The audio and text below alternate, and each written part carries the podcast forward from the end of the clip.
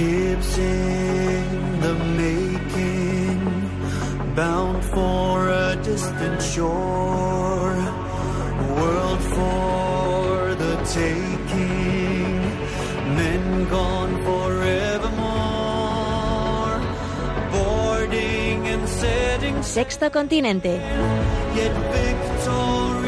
Dirigido por el obispo de San Sebastián, Monseñor José Ignacio Monilla.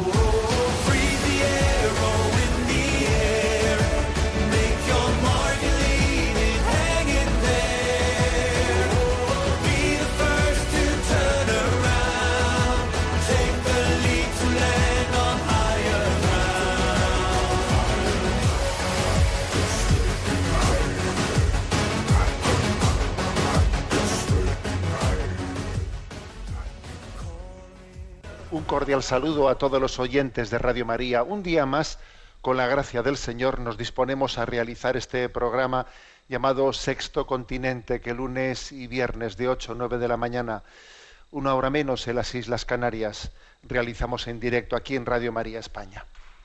Bueno, voy a abrir este programa con un comentario que sé que es un comentario que bueno, de- propio de la doctrina social de la Iglesia aplicada al discernimiento de, tantas cosas, ¿no? de tantas avatares, de tantas opciones que, que se están viviendo en la vida política, en la vida social. Y soy consciente de que este comentario que hago pues nos puede hacer entrar en crisis ¿eh? entre la fidelidad a nuestros principios de la doctrina social de la Iglesia y entre nuestra también eh, eh, nuestra búsqueda del bien personal. Aparentemente puede entrar en crisis. Digo aparentemente porque yo creo en el bien común y el bien común es el bien de todos. Bueno, pues eh, la noticia es la siguiente.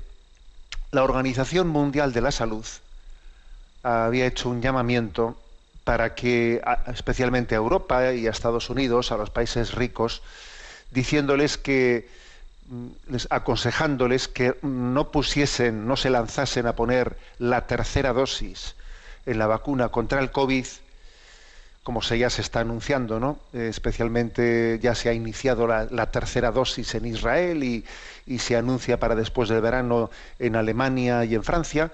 La Organización Mundial de la Salud, como digo, aconsejaba a los países, pedía a los países occidentales retardar la tercera dosis hasta que los países más pobres pudiesen eh, acceder a la vacuna. Porque obviamente si eh, hay una carencia de vacunas, no se, no se llega en la producción de vacunas a todos, si Occidente comienza a ponerse la tercera, ¿no? la tercera vacuna para asegurar más, ¿eh? Para asegurar más la capacidad de, de haber generado anticuerpos, bueno, pues entonces obviamente los países pobres todavía tardan más, tardarán más meses, más tiempo, eh, pues en llegar a vacunarse. Es obvio, ¿no? O sea, el consejo es obvio. Si nosotros mm, aseguramos que queremos ir, ¿no? priorizar el asegurar nuestro sistema, pues eh, en este momento en el que las vacunas tienen una producción limitada, los países pobres van a tardar más tiempo, máxime cuando a la hora de pujar, ¿eh? de pujar cuánto está dispuesto a pagar cada uno, pues obviamente los países ricos van a ser capaces de pujar más. Luego, por ejemplo, la vacunación en la India pues se retrasará más y más, o en, otros países, ¿no? Entonces, pues la verdad, claro, pues yo creo que ese consejo que ha dado la Organización Mundial de la Salud, pues ha sido un consejo conforme, conforme a justicia. ¿eh? Y eso que soy consciente de que la Organización Mundial de la Salud en muchísimas cosas, por desgracia, no actúa ¿eh? bajo criterios éticos. En muchísimas, eh, muchos otros aspectos, eh, bueno, pues está bajo, bajo una determinada ideología, una ideología mundialista que podría hacer que ahora cualquier cosa que diga esta Organización Mundial de la Salud a un católico pues les, le, le generase un rechazo pues de entrada, ¿no? Estos que actúan como actúan con el aborto y con lo otro y con lo otro, ahora van a estar aquí diciéndonos van a estar aquí diciéndonos que primeramente tienen que vacunarse los países pobres, pero qué autoridad moral, qué autoridad moral puede tener la Organización Mundial de la Salud cuando se ha demostrado ser un organismo al servicio, bueno, pues de, eh, de un nuevo orden mundial. Bueno, pues eh, la verdad es la verdad, la diga Agamenón, o su porquero, como dice ¿no? ese dicho. Entonces, en este caso, lo que ha dicho la Organización Mundial de la Salud es verdad, es verdad. Y aunque quizás ellos estén carentes de autoridad moral, ¿eh?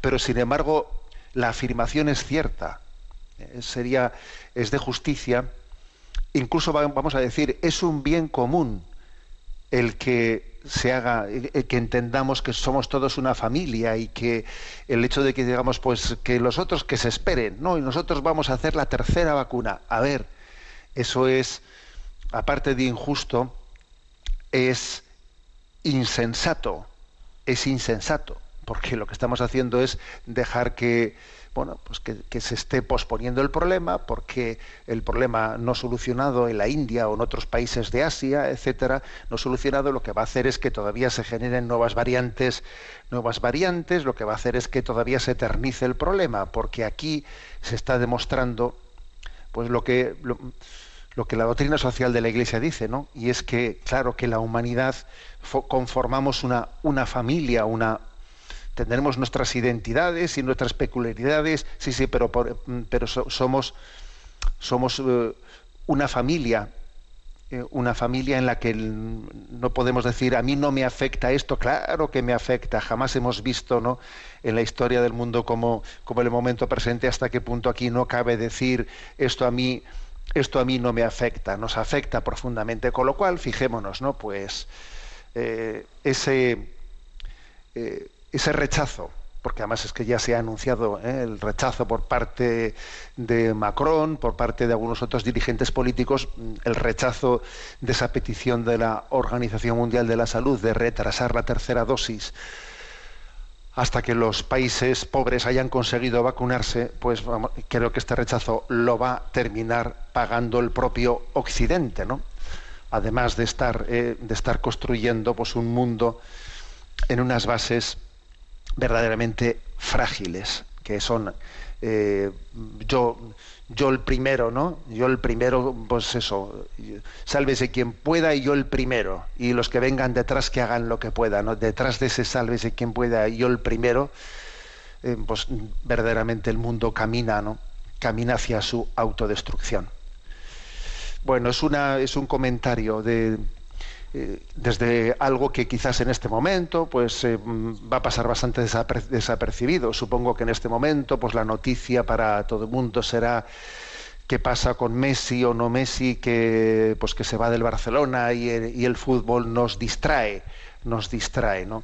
Pero por desgracia las lógicas, la lógica de, de lo que es el, el dinero, la lógica de lo que es el buscar primero mi, bien personal, mi bien personal y no el bien común, es una lógica que se impone aquí y allá.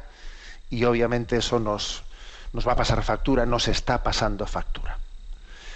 Sexto Continente es un programa que tiene interacción con los que sois usuarios en redes sociales de Instagram y de Twitter a través de la cuenta arroba obispo munilla con los que sois usuarios de Facebook a través del muro que lleva mi nombre personal de José Ignacio Munilla. Recuerdo que los programas anteriores están a vuestra disposición tanto en el podcast de Radio María como en la página web multimedia en www.enticonfio.org. Sabéis que en ti pues es el lema episcopal de un servidor en ticonfío.org es la página web en la que están entrelazados todos los materiales de evangelización generados, entre ellos el apartado que pone Sexto Continente. Bien, y hoy vamos a dedicar nuestro programa de una manera monográfica a las preguntas de los oyentes. Hay un correo electrónico que es sextocontinente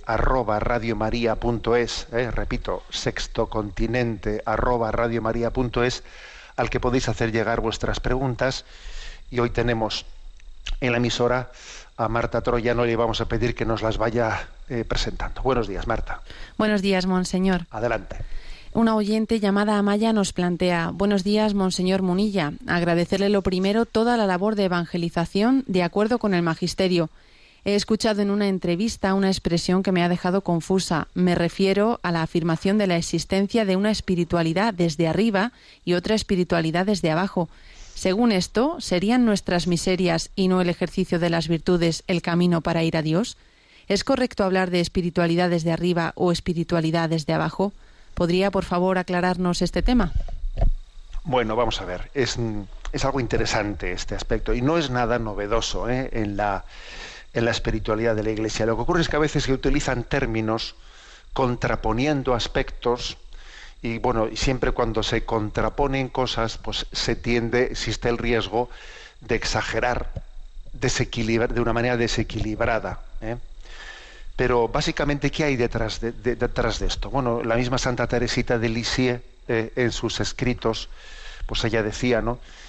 Que, que había ido descubriendo el caminito de la infancia espiritual. ¿Y qué, es, ¿Y qué es el de la infancia espiritual? Pues el decir, yo me veo muy pequeña, veo que, eh, que las grandes almas, pues los, grandes santos tenían grandísimas virtudes, habían, mm, habían sido capaces ¿no? de, de, pues, bueno, pues en sus vidas de tener grados de entrega heroicos, ¿eh? heroicos en muchos sentidos, ¿no? de una generosidad, de un olvido de sí mismos pues, heroico, y ella decía, jo, yo me veo, me veo muy pequeñita. Me veo muy pequeñita ante esos modelos de santidad.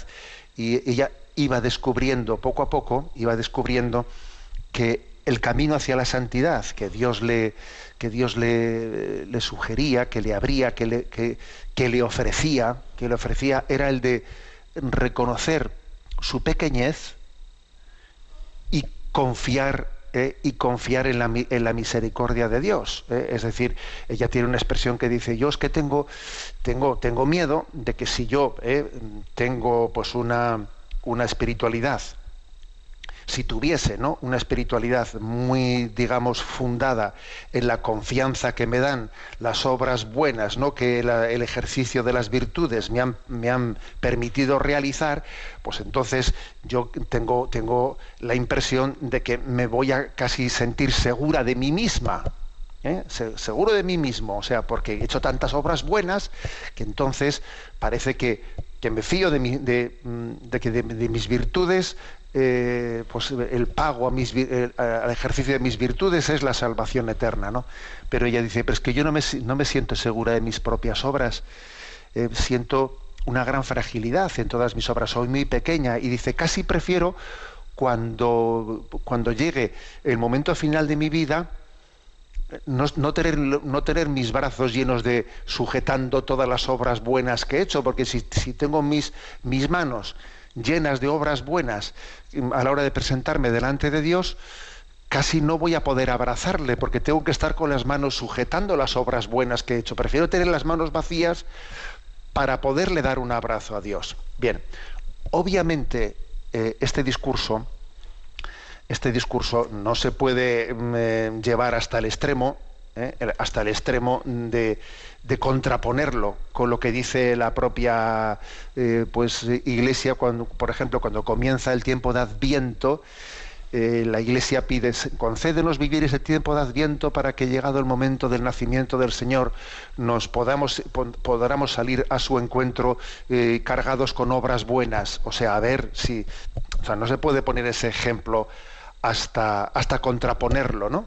Contraponerlo con, con, el, eh, con, la predicación de la Iglesia de que tenemos que ejercitar las virtudes y, y obtener en ellas obras buenas. Entonces, ¿qué es lo que se quiere decir? Lo que se quiere decir es que, a ver, eh, primero, existe un riesgo, existe el riesgo eh, de pelagianismo.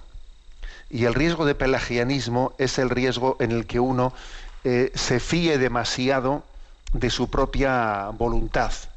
¿Eh? Mm, y que tenga una, una visión de los méritos como si los méritos no fuesen también un regalo de Dios, porque también el mérito es un regalo de Dios. Existe un riesgo de pelagianismo que consiste en confiar más en el, en el fruto de tus obras que en la gracia de Dios. Y cuidado con eso. ¿eh?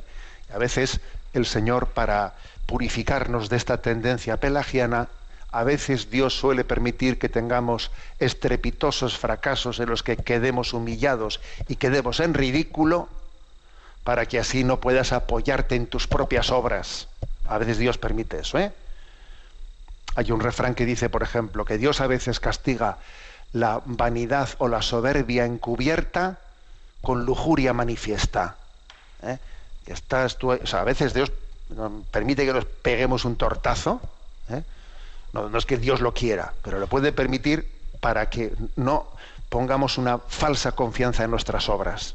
Esto es lo primero. Y lo segundo, también hay que decir que es muy propio de nuestro tiempo y de este momento de la historia el que estemos llenos de heridas, de heridas afectivas, de heridas interiores, ¿no? En las que, eh, bueno, pues uno no se siente fuerte, no se siente dueño de sí mismo, intenta, por ejemplo, tiene una adicción, ¿no? Una adicción eh, y, pues, por ejemplo, pues al alcohol o, o otras muchas cosas, ¿no?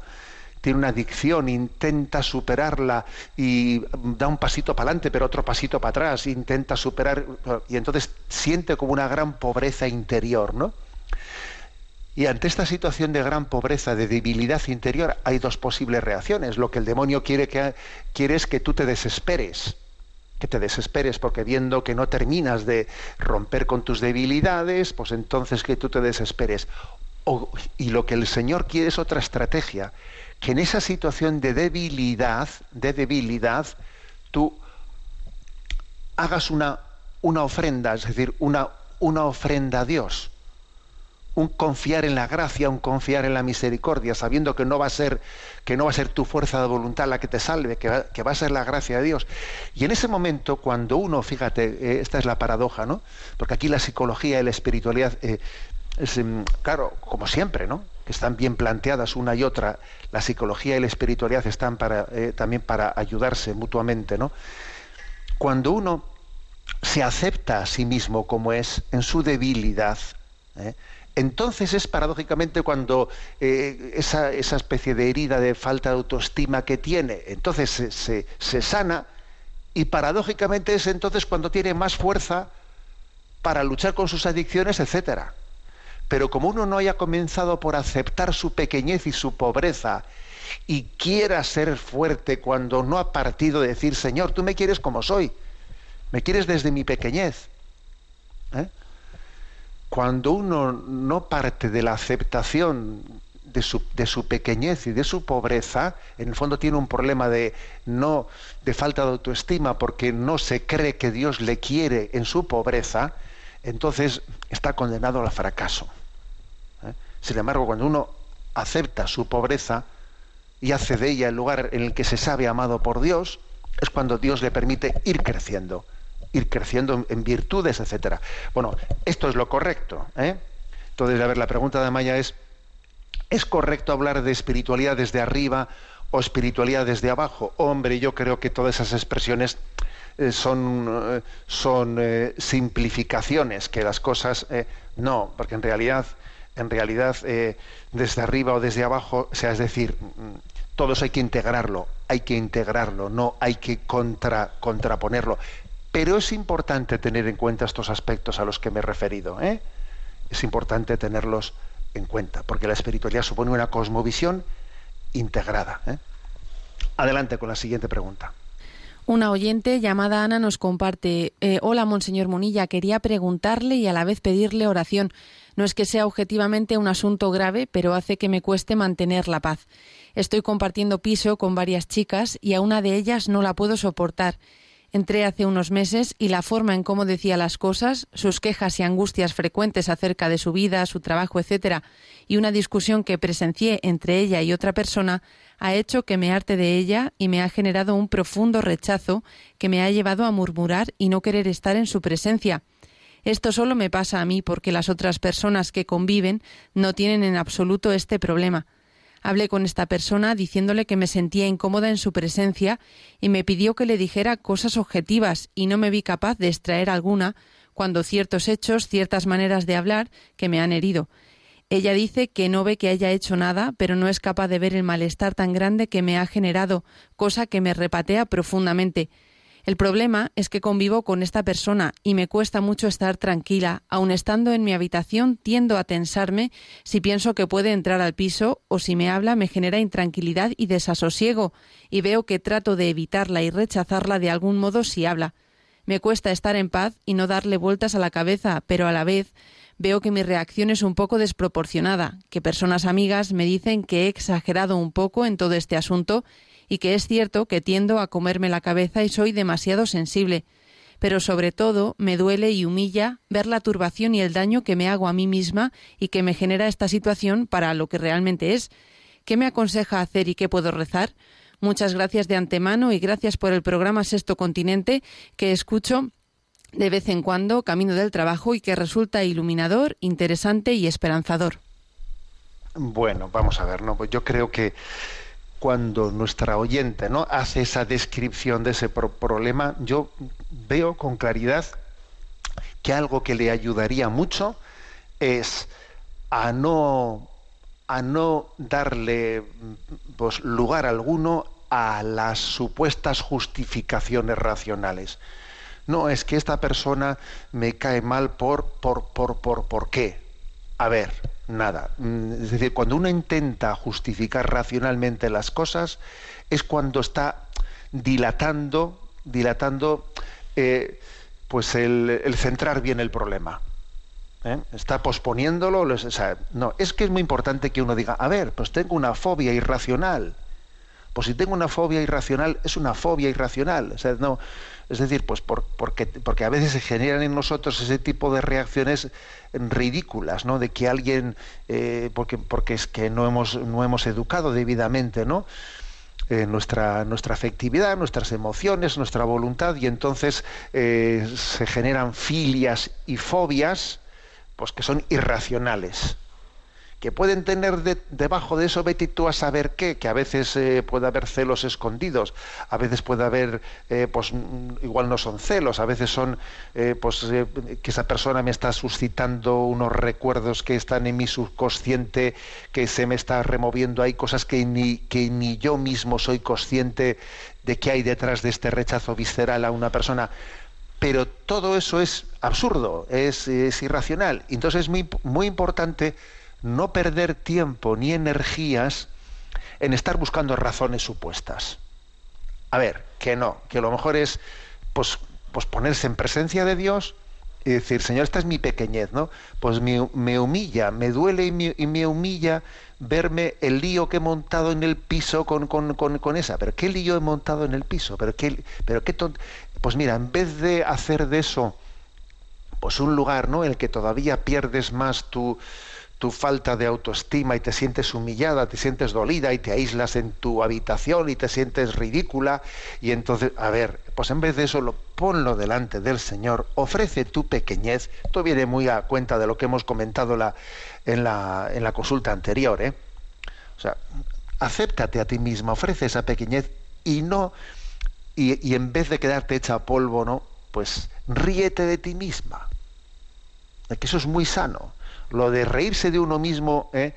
y es desenmascarar, desenmascarar la estrategia del maligno que lo que quiere es, es hacer una montaña de una estupidez.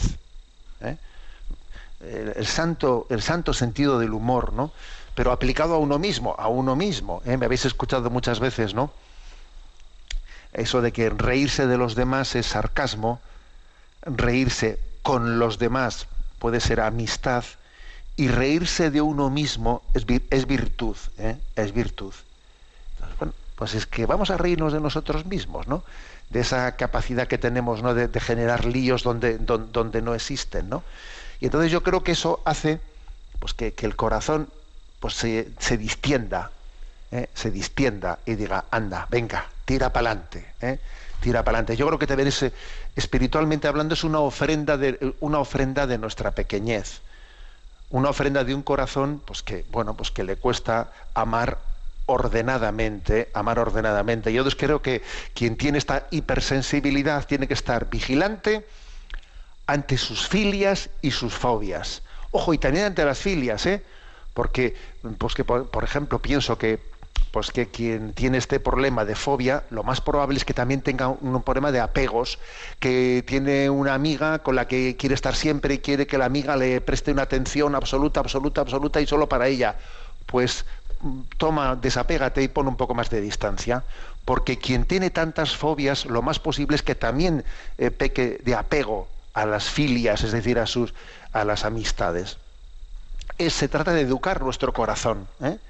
Educar nuestro corazón y claro, pues la educación del corazón hay momentos en los que sangra, claro que sangra, ¿no? Pero, pero, pero, pero, pero eso está sangrando la herida porque está siendo sanada, ¿eh?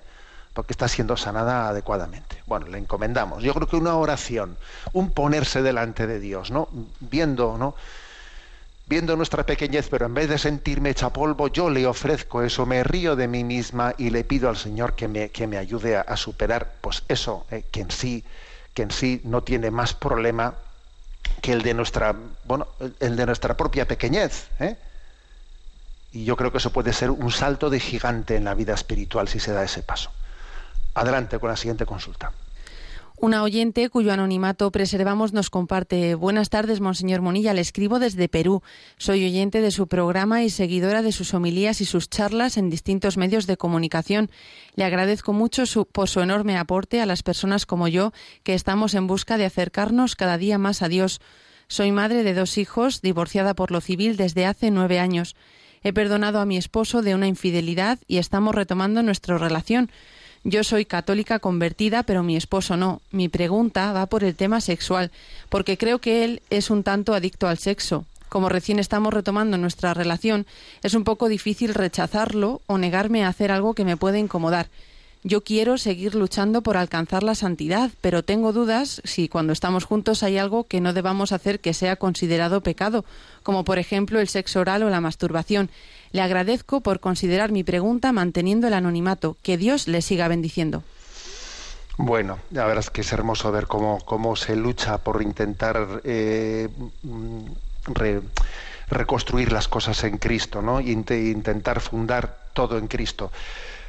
A ver, yo creo que obviamente es un problema, ¿eh? pues que, la oyente, pues ella tenga una fe católica y que su marido, pues no lo tenga o no lo tenga en la misma medida, pero más allá de esa divergencia de la fe, yo creo que también hay que hacer alguna consideración de índole, digamos, de natural, ¿eh? natural, que es la siguiente. A ver, detrás de esa, detrás de aquella ruptura, mm, ruptura matrimonial, muy posiblemente mm, ya ya aquella infidelidad, etcétera, ¿no? que fue, o aquellas infidelidades, ¿no?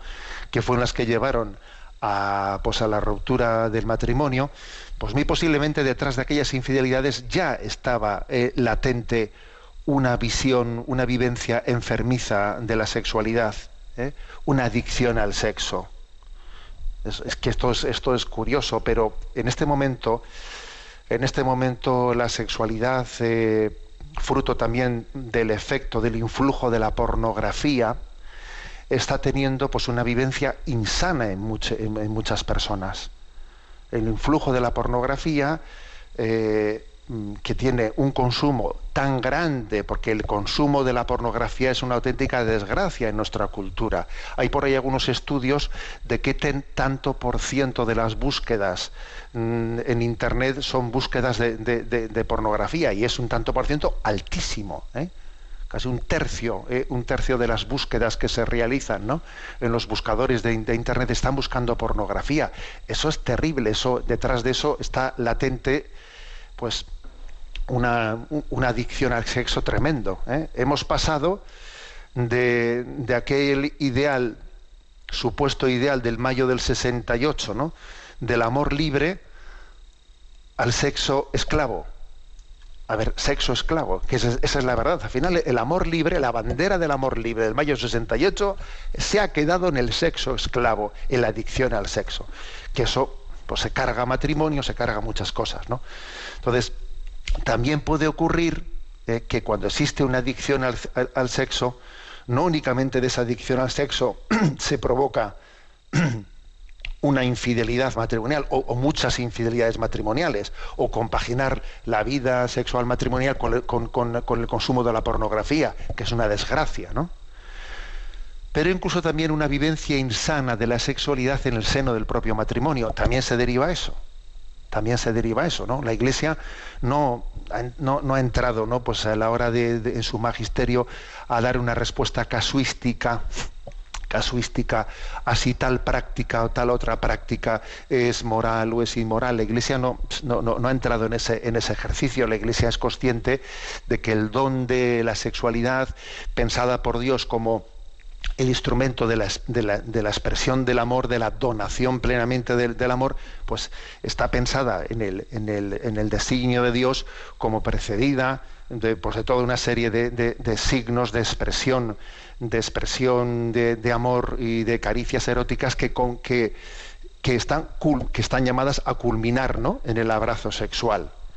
Ahora bien, es obvio que existen prácticas que, que pueden, o sea, que en sí mismas son muy difícilmente, eh, digamos, integrables en esa especie de lenguaje, lenguaje previo que culmine en el acto sexual, sino que son, sino que son, eh, son prácticas que han nacido de la pornografía. A ver, han nacido de la pornografía, son una especie de, de búsquedas en sí mismas de placer por el placer sin que sean expresión del amor y la entrega. O sea, la sexualidad está llamada a ser una expresión del amor, y de la entrega.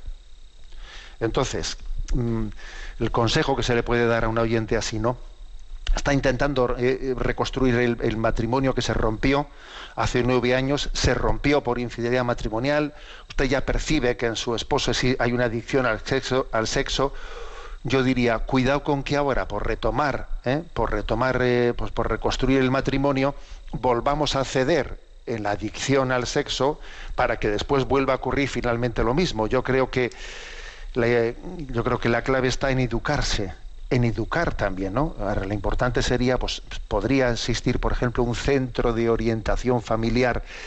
Qué importantes son los centros de orientación familiar en la vida de la Iglesia. Son de esas joyas de la corona que San Juan Pablo II, ¿no? Dio a luz, eh, pues, en la vida de la Iglesia eso después de familiares consorcio, cuando allí se dijo hagamos una apuesta porque las diócesis tengan un centro de orientación familiar donde, donde eh, heridas y desviaciones como, como estas pues puedan ser habladas explícitamente, ¿no? Pues con terapeutas que tengan inspiración católica y que obviamente pues pueden, puedan orientar correctamente aspectos como estos, ¿no? Para eso obviamente Claro, también hace falta ¿no? que su marido se preste a ir a ese lugar. Pero voy a decir una cosa, ¿eh? aquí no únicamente hay motivaciones religiosas para abordar una cosa así, porque es que el tema de la adicción al sexo hoy en día comenzamos a ver, la sociedad comienza a ver incluso